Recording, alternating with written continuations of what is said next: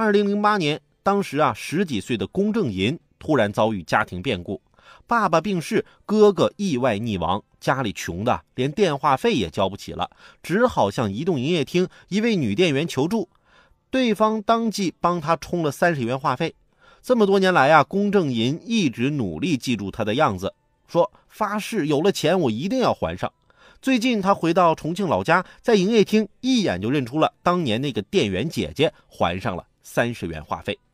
这不在于钱多钱少，有这份心，我觉得就难能可贵了。